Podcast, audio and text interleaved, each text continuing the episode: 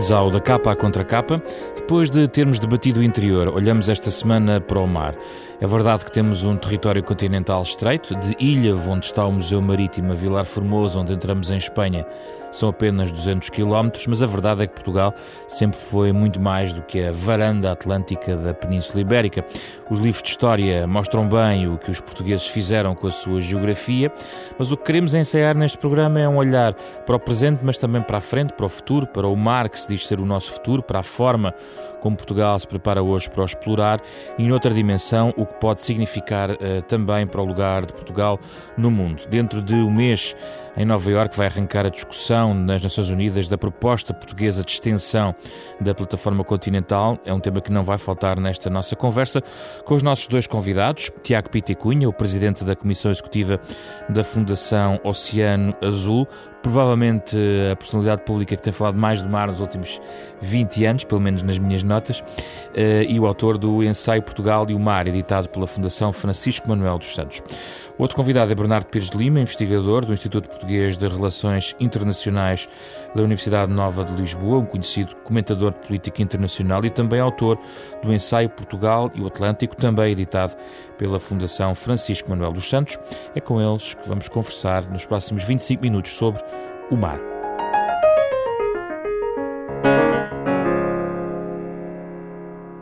Bem-vindos, Bernardo Pires Lima, Tiago Piticunha, obrigado pela vossa presença.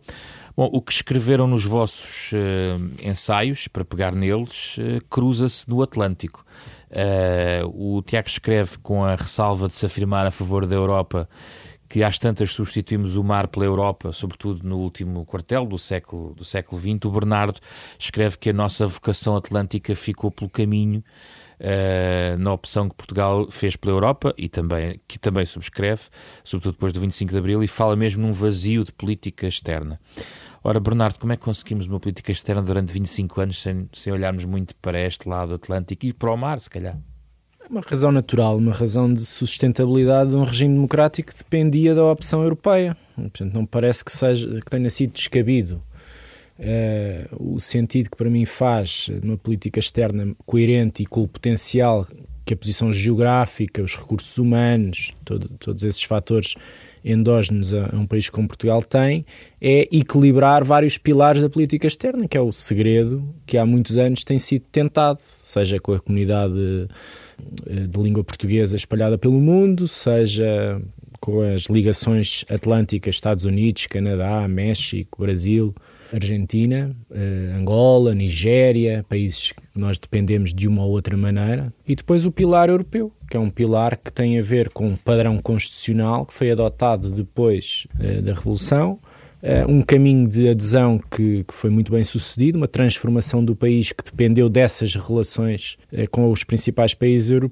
europeus. Eu não ponho nada disto em jogo de soma nula. Aliás, o que eu penso é que há um potencial no Atlântico, fruto de uh, situações, fatores, condições que os últimos anos têm trazido à primeira linha e que Portugal não pode estar dissociado desses debates. E tem até condições, é esse o meu argumento, para estar na primeira linha da formatação desses debates. Tiago Pito e Cunha, nem tanto ao mar, nem tanto à terra. Fomos demasiado para a terra e esquecemos-nos do mar? Essa, de facto, é a minha visão das coisas. Quem cresceu como eu nas décadas de 70, 80 e 90 eh, compreendeu a transformação que existiu em Portugal na ligação ao mar, do ponto de vista dos fatores de produção, portanto, da economia, uma mudança muito grande de um setor primário para um setor terciário e em que o mar estava, enfim, entre o primário e o secundário, porque havia muita questão das pescas, havia também a questão dos transportes marítimos, da construção naval e depois, digamos assim, com a adesão à União Europeia, o aprofundamento de uma opção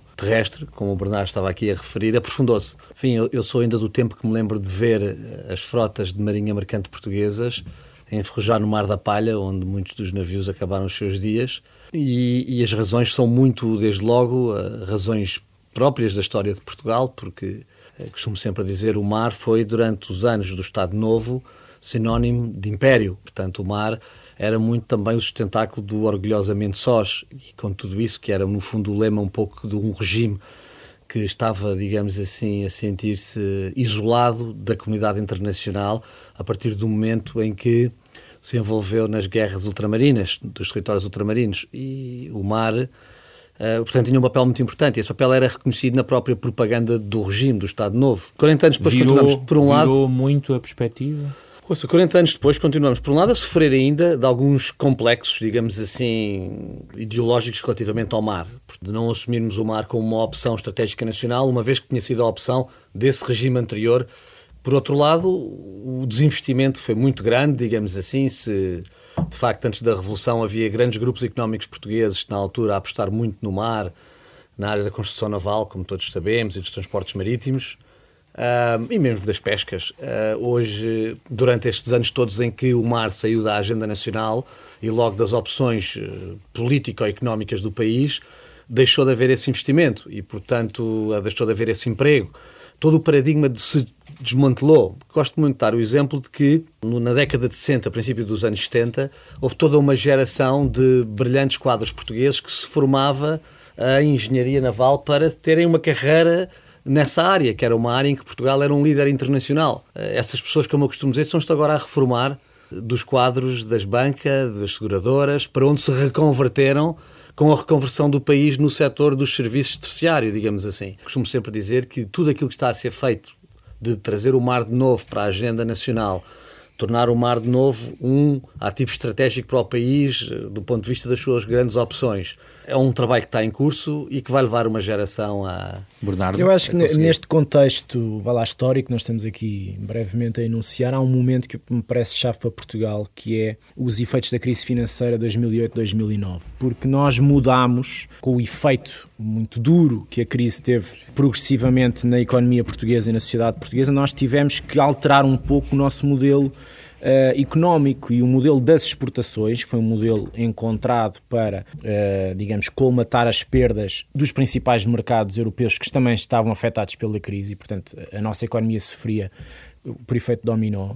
O, o sentido de equilibrar as exportações, de virar a economia para fora, de lançar empresas na internacionalização, foi uma forma também de encontrar, uh, digamos, mercados e mercados de proximidade, todos eles atlânticos, grosso modo, que trouxeram também essa dinâmica daquilo que está a acontecer, do comércio internacional, da energia, das oportunidades para uma órbita extra-europeia. Uh, nós não temos um mar à nossa porta, nós temos um oceano à nossa porta. Explorando o Atlântico explorando todo. O Atlântico, explorando Norte e Sul, não é? Norte a e bacia Sul, Atlântica. Aquilo que o canal do Panamá permite, uh, percebendo os efeitos, por exemplo, das alterações climáticas no Ártico e como é que isso tem impacto no comércio atlântico ou não, como é que Sines pode ou não ser afetado uh, pelas rotas do norte, do Polo Norte, e é afetado, porque deixa de, o, o corredor do Suez deixa de ser privilegiado Uh, e, e, é do corredor do Suez que vem muito do trânsito pelo Porto de Sines.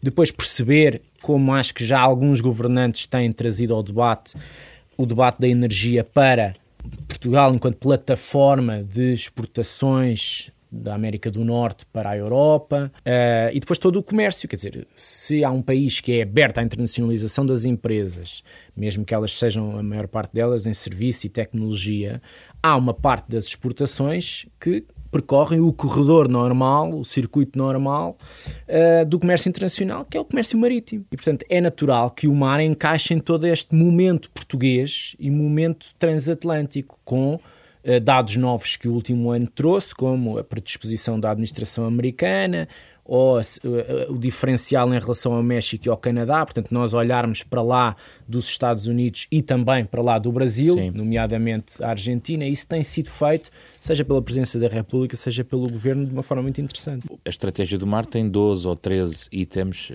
relevantes e nós, se calhar, podíamos encontrar nesses itens outros 20 altamente relevantes para, e sobretudo para uma economia que neste momento vale 2,5% do PIB e o objetivo penso que é duplicar este valor do ponto de vista uh, governamental. Vale a pena um, arranjar aqui uma ou duas prioridades ou algumas prioridades ou é possível chegar a todas estas 12 para um país com recursos limitados? Eu acho manifestamente que o país tem de se focar naquilo que vai fazer a diferença e que vai mudar os ponteiros na área do mar e na economia do mar, em particular. Eh, as grandes vantagens comparativas que Portugal tem relativamente a outros países da sua região, nomeadamente da Europa, são realmente a geografia, e na geografia estamos a falar de dimensão e de localização, e, são, e é a biofísica própria do mar português, a riquíssima biodiversidade do mar português que não tem paralelo com nenhum outro país europeu. No que diz respeito à geografia, a geografia é muito importante para nós, para a indústria portuária e para a indústria marítima do futuro. Portugal não pode pensar em ter uma economia do mar se não tiver transportes marítimos, porque os transportes marítimos são sempre um dos principais setores que alicerçam as economias do mar nos outros países, principalmente nos países europeus. Os transportes marítimos, obviamente, que dependem de uma série de uh, condições de investimento uh, fiscais, políticas. Este governo tem vindo a trabalhar nesse sentido, com a chamada taxa da tonelagem. Uh, mas, efetivamente, a localização geográfica do país é aquilo que acaba por ser determinante para que um armador europeu no futuro se escolha posicionar em Portugal. Agora já há uma conta satélite do mar, ou seja, uhum. já existe por parte do Instituto Nacional de Estatística a possibilidade de nós sabermos os números do mar, é, é um que é um progresso. grande progresso, porque é o primeiro país, se não me engano, na Europa Sim. que tem uma, uma estatística dedicada ao mar nesta matéria. E quando olhamos para essa estatística, vemos que em atividades ligadas ao mar, Uh, o turismo ou o recreio estão acima da pesca, dos serviços marítimos, dos portos ou dos transportes. Claro, por isso é que eu digo, a economia do mar portuguesa não tem nada a ver com a economia do mar dos outros países europeus ocidentais. É completamente disfuncional relativamente a essas economias, porque os setores de valor não são minimamente os mesmos. É isso que é preciso pensar um bocadinho. O mar ficou tão só, tanto tempo entregue a si próprio, que no fundo em Portugal o que domina a economia do mar, principalmente o turismo, mas é o turismo muito do turismo costeiro, mais do turismo marítimo, porque também não temos um turismo marítimo muito desenvolvido de alugueres de embarcações, de cruzeiros. Náutica de recreio uh, também. Náutica de recreio que não temos, é praticamente inexistente. Gosto sempre de dizer que nós temos, eh,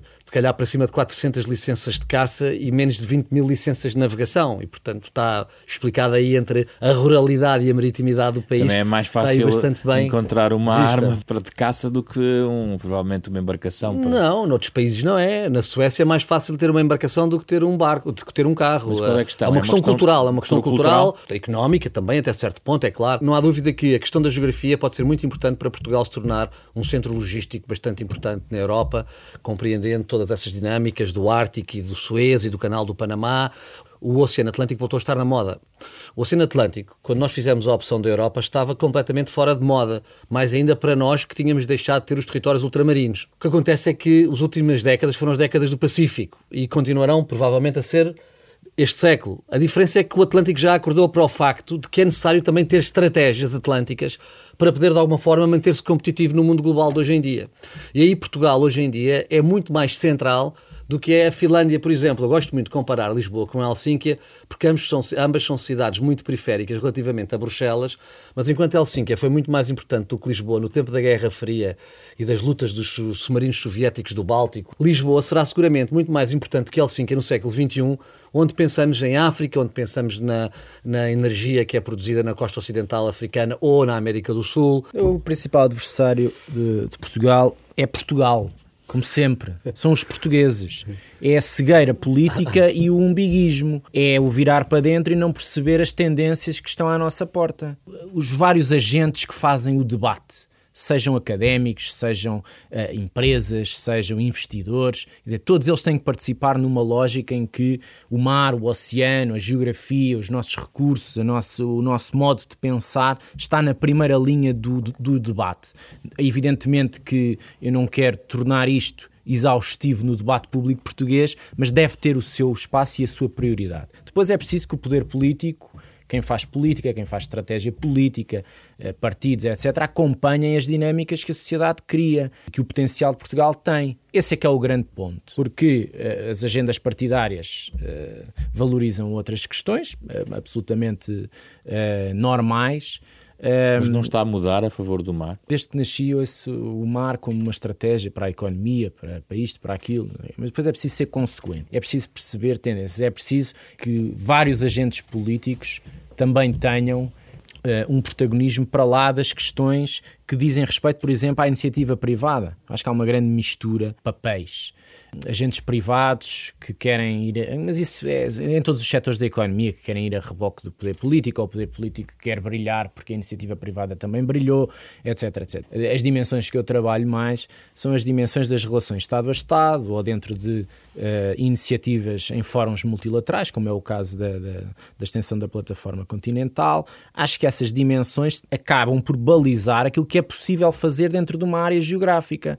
É impossível ir mais além se nós tivermos relações de animosidade com todos os importantes atores do Atlântico, Norte e Sul. Portanto, há que cautelar um conjunto de relações bilaterais. Neste momento, as relações bilaterais com os principais atores do Atlântico Sul uh, estão em stand-by em muitos aspectos, porque não se percebe por onde é que vai a administração brasileira ou o regime brasileiro, não se percebe como é, o que é que vai ser o day after da, da presidência angolana, as relações são sempre piores e melhores consoante as épocas, ou então o preço do barril Mas do petróleo. depende do outro lado. O meu ponto prévio a toda esta argumentação do ensaio ou destes debates sobre o mar, o oceano, a posição de Portugal, é que nós precisamos de ter uma estratégia que não fique dependente de terceiros constantemente. Nós temos condições para não ficarmos tão dependentes. E, e, e, acho que cometemos esse erro durante muitos anos no processo de integração, embora, como eu disse no início, tenha sido de certa maneira compreensível, mas nós ficamos permanentemente dependentes do que se passa em Espanha, do que se passa na Alemanha, do que se passa em França ou do que se passa no Reino Unido.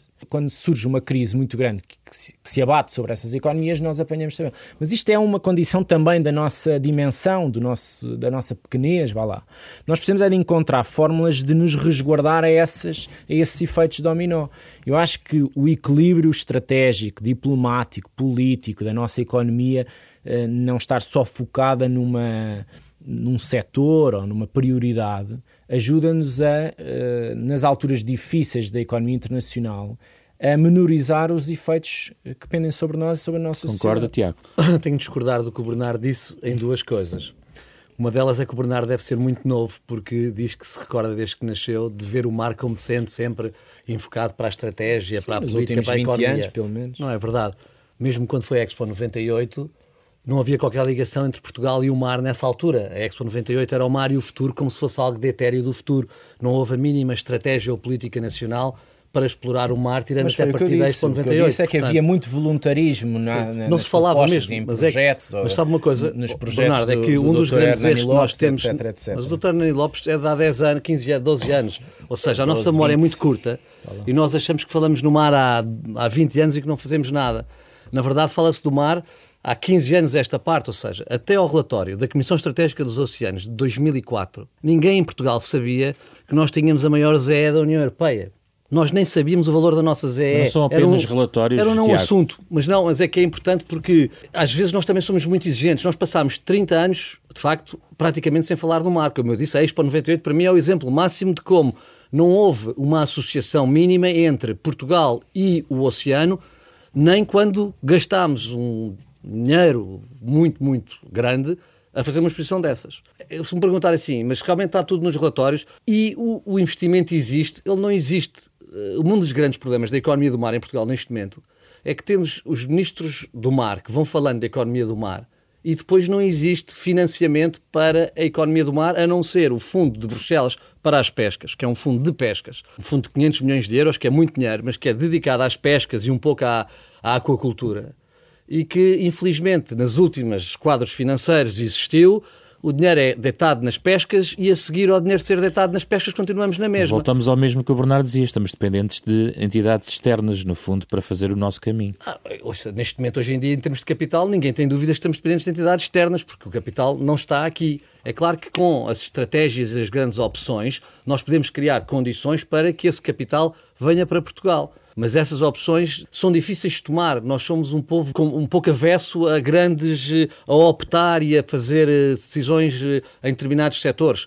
De alguma maneira, as indústrias do futuro serão cada vez mais indústrias ligadas também à questão da sustentabilidade do capital natural, da descarbonização das economias e em que o mar aí vai poder trazer uma alternativa muito concreta e, portanto, estou convencido que uma aposta nestas indústrias, como a biotecnologia marinha, será uma forma do país conseguir ler e aí concordo completamente com o Bernardo, conseguir ler as tendências mundiais, perceber para onde é que o mundo vai e procurar posicionar-se nessas tendências mais cedo do que tarde. Porque, porque deixe-me só dizer-lhe uma coisa para Sim. terminar.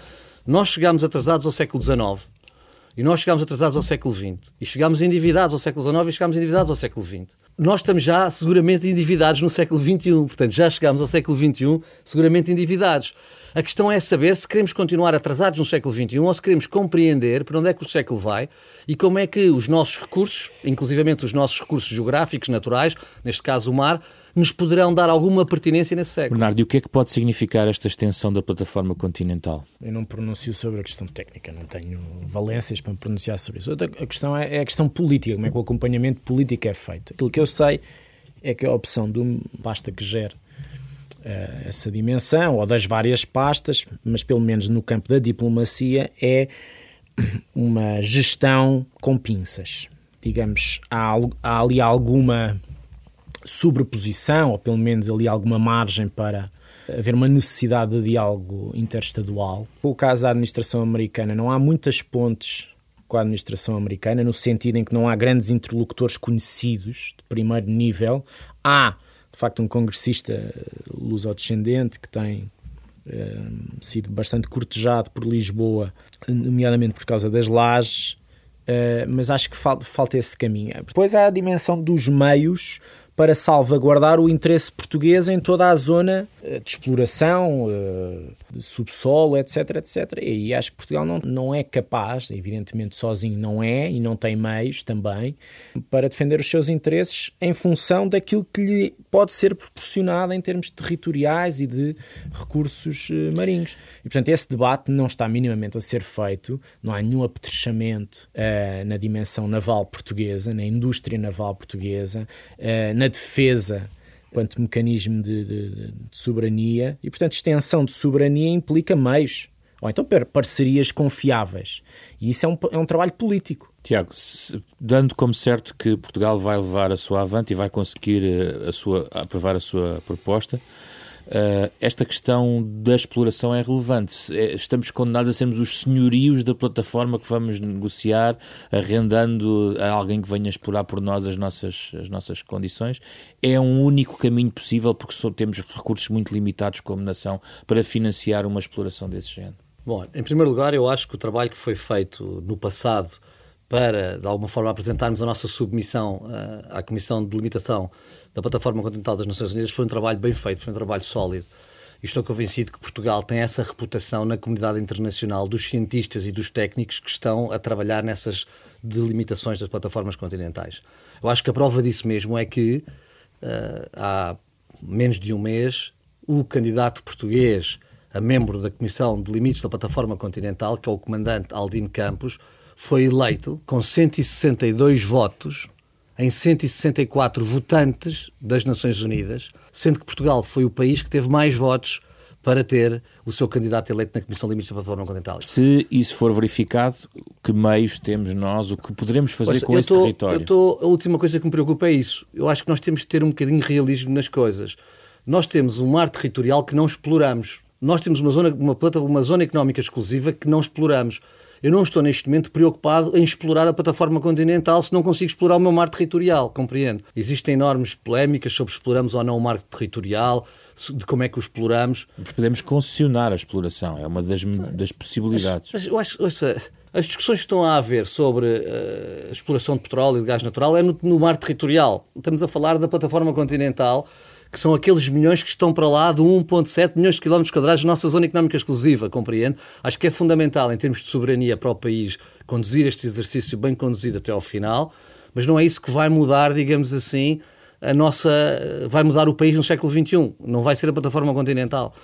Neste momento, considero que será mais importante para o país, conhecendo Portugal, os seus recursos, eh, as universidades portuguesas, eh, apostar no desenvolvimento de setores como os da economia, bioeconomia, portanto, da biotecnologia, eh, da aquacultura inovadora, eh, do que pensar que vai ser um grande país da mineração dos oceanos. Desde logo porque sabe-se muito pouco sobre a mineração dos oceanos e porque essa mineração acarreta enormes riscos para os ecossistemas marinhos, que por sua vez serão um grande capital natural que vai ser muito importante no século XXI. O século XXI vai ser profundamente diferente do final do século XX no sentido em que será traçada uma linha muito clara, que é a linha da descarbonização, e as indústrias que estiverem do lado da descarbonização da economia, das sociedades, dos nossos estilos de vida.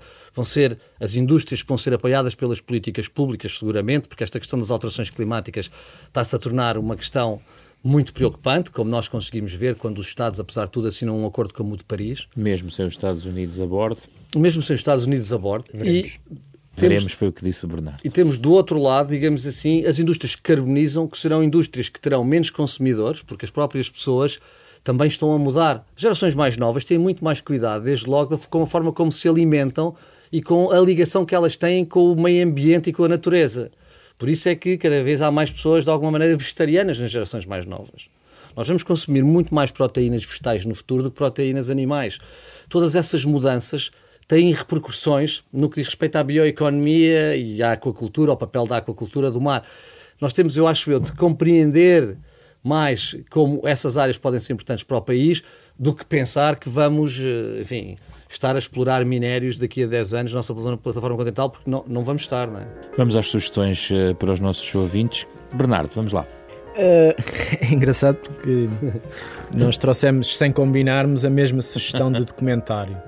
Uh, e portanto eu deixava isso não, não, não, para o Tiago e centrava-me numa outra que é mais até uh, do momento e que tem a ver com os desportos náuticos e eu, eu, sou filho de um oficial de marinha e portanto o mar esteve sempre presente em minha casa e a sensibilidade marítima, vivi, vivi sempre junto à praia, os esportes náuticos direto ou indiretamente estiveram sempre ligados. E acho que nós temos muita tradição em desportos náuticos, nós não, não conseguimos é massificá-los ainda. Acho que apesar disso nos últimos anos o surf tem estado na primeira linha dessa, dessa pujança. Esta semana, e é então... um setor do mercado assim, aliado ao turismo, aliado a, a uma certa até reconfiguração das várias vilas que se viraram e comunidades que se viraram para esse setor, é, muito interessante. Portanto, queria valorizar o percurso do surf português, em particular é, o percurso do Kikas. Frederico Moraes, Frederico conhecido como Moraes, Kikas. conhecido por Kikas, pelo seu feito. Era impensável há, vá lá, 20 anos que o surf fosse uma das atividades do desporto escolar, ou que houvesse tanta colónia de férias, por exemplo, ligada ao surf. Tiago? Bom, vou já agora completar a frase do Bernardo há bocado, efetivamente é uma coincidência incrível que, sem termos combinados, trouxemos aqui a ideia do mesmo documentário, que é o Blue Planet, do uh, Yann Arus Bertrand e do Michel uh, Pitiot. Os dois fazem um trabalho de facto extraordinário nesse, nesse documentário, uma vez que nos apresentam todos os grandes desafios que os oceanos enfrentam. Uh, acho que talvez pudesse, acho que está na ordem do dia, se calhar também recomendar às pessoas que lessem o parecer do, um, do ICES, sobre, no fundo, a sardinha na zona sul Sim, da Europa, porque, porque nos diz diretamente respeito. Pode. O ICES é este organismo científico internacional que vem, de facto, recomendar que não haja pescaria de sardinha na zona uh, ibérica nos próximos 15 anos. Isso pode ter uma grande implicação. Bem sei que aquilo é uma recomendação apenas de cientistas e, portanto, não é uma decisão tomada pela Comissão Europeia, que é responsável pela política comum de pescas neste setor também, das cotas da sardinha. Mas requer Mas, uma decisão intergeracional, que é não comer sardinha hoje para os filhos comerem sardinha. Ouça, tudo o que nós vamos fazer vai requerer um pouco isso, de facto. Muito obrigado pela vossa presença, Tiago Piticunha, Bernardo Pires de Lima. Olhamos para o mar e, em fundo, já temos também a banda sonora ideal também para Momentos Junto à Praia, de Mário Lajinha, no genérico original composto para este programa. Da capa à contracapa, esta semana, com uh, Carlos Schmidt, André Peralta, Ana Marta Domingos e José Pedro Frazão. Pode levar esta conversa também para a praia, para onde quiser, em rr.sap.pt estará disponível para descarregar este programa da Renascença em parceria com a Fundação Francisco Manuel dos Santos.